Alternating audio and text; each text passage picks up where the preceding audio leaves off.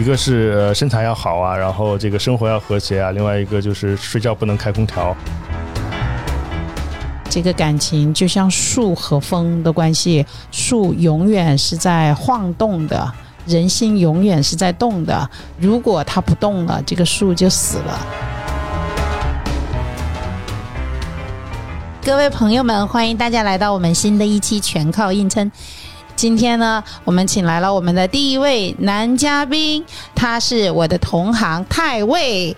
哎，大家好，欢迎。那我们今天呢，想跟大家聊的话题叫从男性的视角看剩男剩女啊。大家听这个太尉哈，不是大卫，他比那个大卫要多了那么一点，然后听起来好像很老的样子，其实也没有那么老了。那太尉你多大？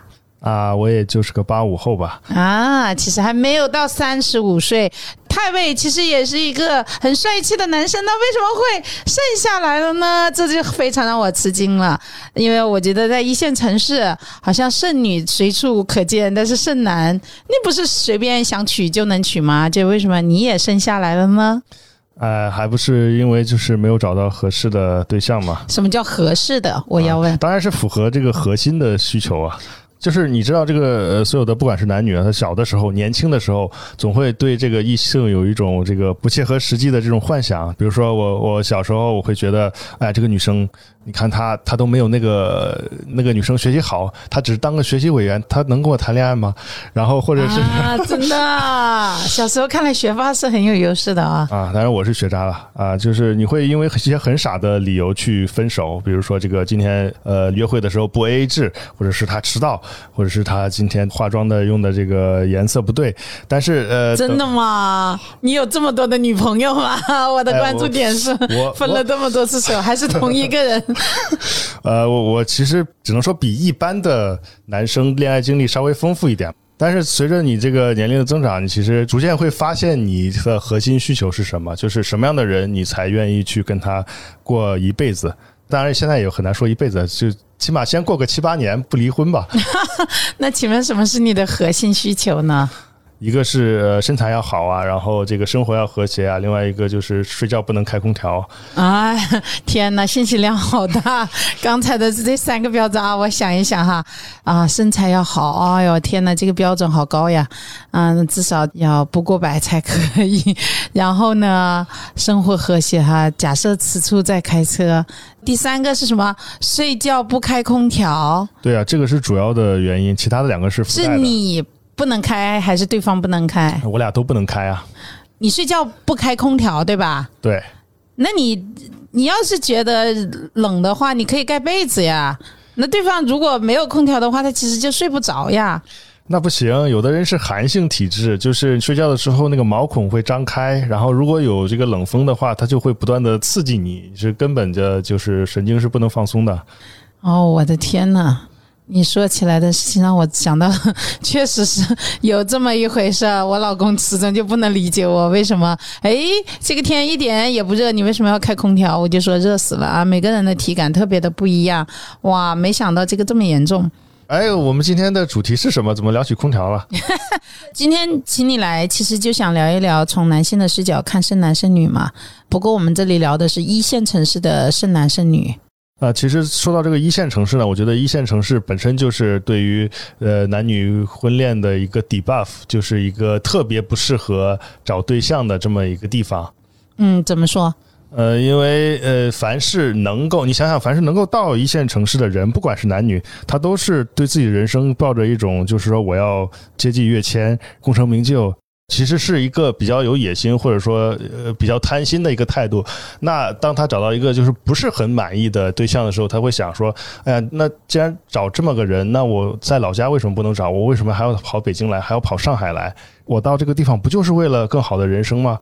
嗯，有道理。我觉得在北京确实有的时候，我看那个《Sex and City》就是《欲望都市》，我会感觉我们就是东方的纽约。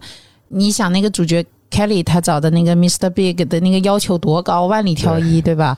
高富帅，然后还加有无比的这种艺术鉴赏力，呃，这确实是，就是你在一线待久了之后，就可能无形中这个择偶的标准提高了。因为我们男生的标准是比较单一的嘛。但是女性的标准，她说出来的是一个样子，但其实，在冰山下面还隐藏着一个大冰坨子。就会有很多这个 是个隐性的标准，比如说，呃，我们经常可以听到女生说说，哎呀，我就想找个老实的，他是很肯干的，然后有一定经济实力的。但是，呃，你你真的找到这么一个人给他说，哎，他不就挺老实肯干的吗？然后他又会说，哎呀，他他长得不好看呢，哎呀，他有点矮呀，什么什么的，就是会有很多的附加值。啊，这倒是，我不得不承认这一点啊。呃，对我们有的时候连我们自己也没有发现我们自己真实的需求。对，其实上一次我也建议我的两位主播朋友说，哎，你们把你们的标准放掉那么一个，可能你们能选的人就多了一百万。哎呀，我就特别不明白，我有个同学，他其实跟我几乎是同龄哈，就是他到今天他都没有娶。他就一个标准，但这个标准真的是非常难以满足。他其实就喜欢妖艳贱货啊！他把他的那些意中人的照片排出来，我就发现一个特点，通通长得很像王思聪会喜欢的那一款。然后我就说啊，你你知道吗？你看中的每一张脸下面都写着一千万这几个字，你有这么多钱吗？但是没有办法，他就是真的从他年轻时候到现在，他就一直只喜欢。这种样子的女生啊，那这个就是其实男生和女生择偶观的一个特别大的不一样，就是男生对自己想要的东西一般会比较明确，女生的话就会呃比较模糊啊，他有好多隐藏条件是吧？但是我认为他的那个单一的标准也非常的可怕，因为他的这个单一标准其实很难去满足，非得要长成这样的女生，就在女生当中其实还是蛮少的，就长得既漂亮，还有那种特别妩媚。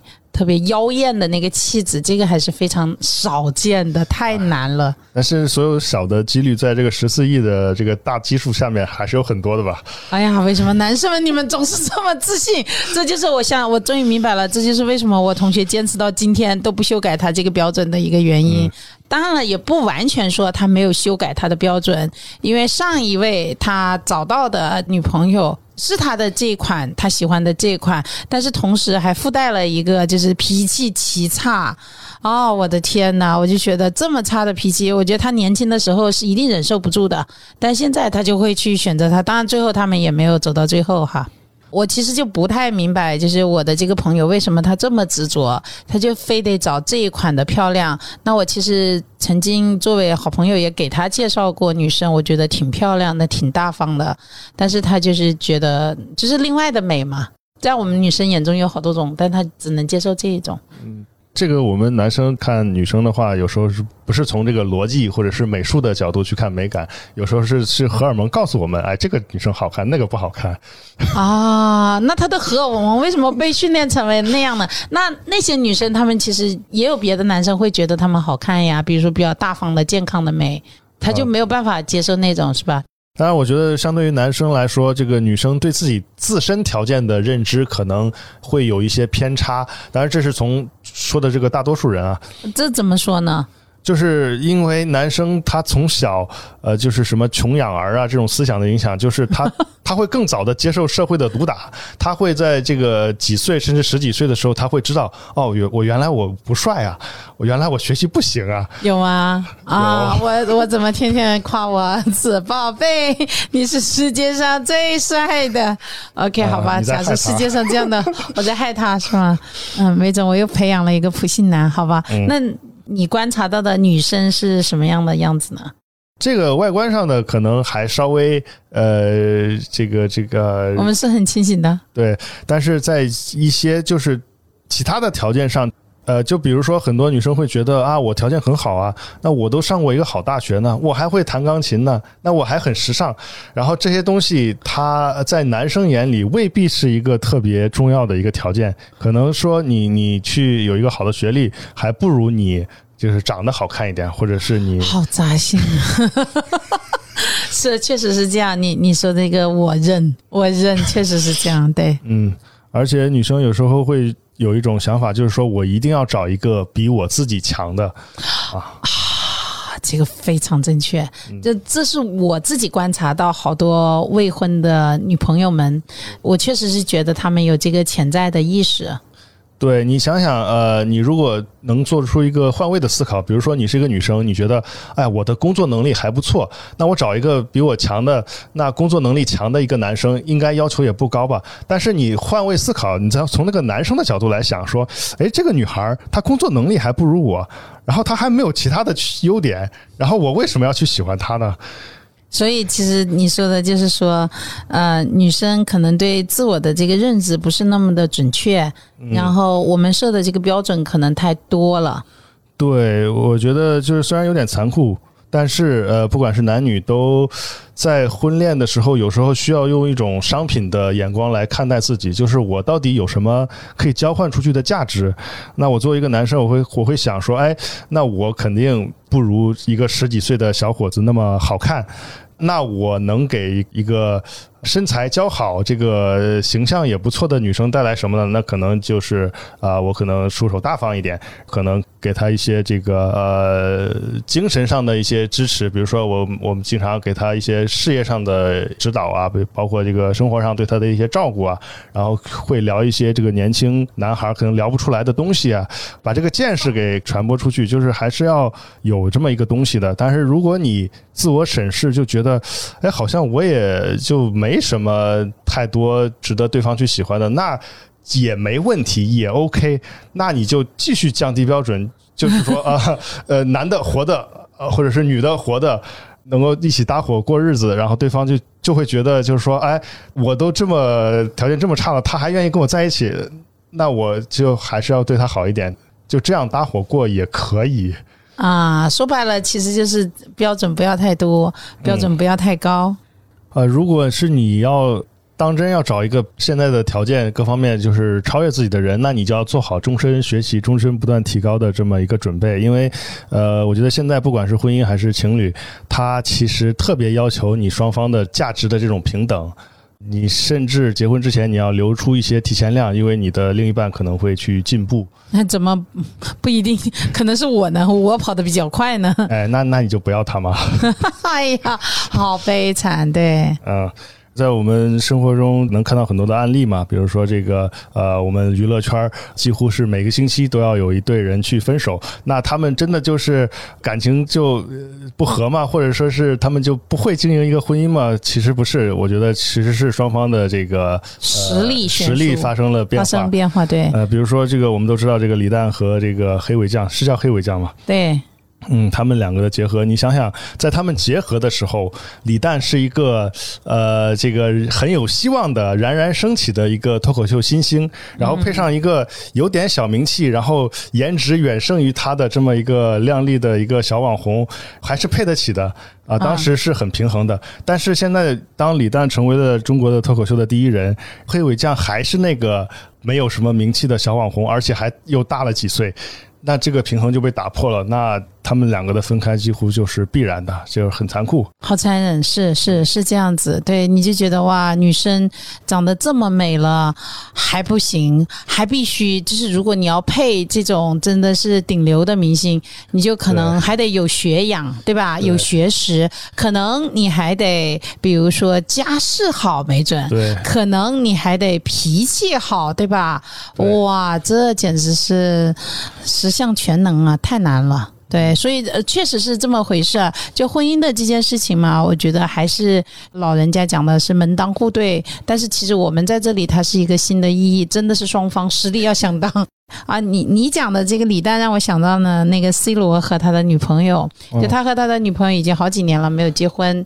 你知道 C 罗了，就是他当然是非常全球有名的这个明星，但他女朋友就是一个柜姐啊，他女朋友就非常聪明，就这么多年，当然是他飞快的给他生了娃哈，这个很关键。其次呢，他也借用了 C 罗的这个名气，把自己打造成为了一个带货网红。在时尚圈还挺有名的。最后呢，这个婚姻吧，就是仍然没有办法做到旗鼓相当。但是你能看到这个女生她在不断的一往上升，她在很努力的去弥补他们之间的这个差距。啊，我觉得就是这样的一个想法。嗯，之前呢，我我在很年轻的时候，我有一位师姐就跟我说过，就她特别喜欢去挑战那些。看起来很难的那种情侣关系嗯和婚姻关系，我就非常好奇，我就说你难道不需要安全感吗？他说其实这个世界上没有安全的东西，呃，所有的这个感情就像树和风的关系，树永远是在晃动的。人心永远是在动的，如果它不动了，这个树就死了。呃，所以就是说，你永远要让自己去匹配上对方嗯，是的。当然，这也不是一个现代人的问题了。其实古代也经常发生啊，比如说那个我们都知道，这个武则天皇帝想要立她当这个皇后的时候，就遭到了很多人的反对，因为她是上任皇帝的妃子。当时这个皇帝的姐姐吧，好像就来劝他说什么：“你看那个那些地里干活的老农民，今年多打了几担粮食，都要换个媳妇儿。你这个皇帝，你连个媳妇儿都换不了。所以说，这个这个东西它，它是亘古不变的一个一个道理。对，我觉得就是我们最后这件事情，其实还是要回到人性和人心上面是一样的。大家其实没有傻子，大家都非常明白，就是自己有什么牌，对方有什么牌，自己什么条件，对方什么条件。我觉得就是如果你把这一点想清楚了之后，就虽然是说一个非常现实、非常残酷的事情，但是就是我们接受这个人生的真相之后，反而这件事情可能会变得顺利。嗯然后说到这个价值啊，其实它还。并不完全是那么冷冰冰的一个东西，并不完全就等同于这个颜值或者是这个财富，因为有一些个性化的一些价值是。也是对方可以认可的，比如说你可能事业上并不成功，你长得也不好看，但是你是个二次元，然后你的伴侣也很喜欢二次元，那么二次元就变成了一个可以交换的一个一个价值。当然，只是在他的这里可以交换，可能换一个人就不行了。所以我们还是要找到那个双方都能匹配的、都能认可共同价值的这么的一个对象。嗯，有趣。对，让我们这些没有颜值、没有发财的女生看到了希望，哈哈哈哈哈哈！所以这个爱好广泛是没有什么错的。嗯，看来你对这件事情其实是有非常清晰的想法的啊！现在已经是新年了，那我就很好奇，你对自己有什么规划？在今年找对象的时候，你会跟往年有不一样的地方吗？不一样的地方啊，可能就是除了核心要求以外，进一步降低其他条件吧。好吧，祝愿你打开门，欢迎各种各样的女生。对，身材好的这一点就已经难死人了。对。婚恋的这件事情，它其实没有那么玄。就听了他说的之后，就会意识到我们可能会有一些认知的误区。我觉得挺有意思的，就听来自于另外一个性别的人去看一看这样的一个问题，给我们提供了一些新的思路，有一些点就是我们确实是从来没有想到过。哦，我觉得挺好的。当然，很多你讲的点，可能我们从来没有听说过，听到了非常震撼，但是我们可能还是不会改变。比如说吧，放掉一个标准是可以的，放掉一堆标准可能就太难了。所以呢，可能剩女的这件事情还将长期存在。但是我觉得，让我们对自己有一些新的看法，总是好的。嗯。呃，没有关系啊，我觉得呃，我们中国有句老话叫“饮食男女”，也就是说，这个男女之事其实和饮食一样，就是人的一个基本的需求，也没有什么神秘的。其实我们都呃一个最终的目的，就是为了让大家过得舒服嘛，就是这个生活的质量提高。那所有的这个恋爱或者是婚姻，都是应该在。不破坏你现在已有生活质量的这种前提下就去进行的，如果是这个东西反而给你带来了困扰，那还不如你就自在的一个人生活。好呀，感谢太尉今天给我们带来这么精彩的一个分享。好的，这就是本期的全靠硬撑，生活多坑，全靠硬撑。本节目由鲜榨喜剧和青州 Hyper 联合推出。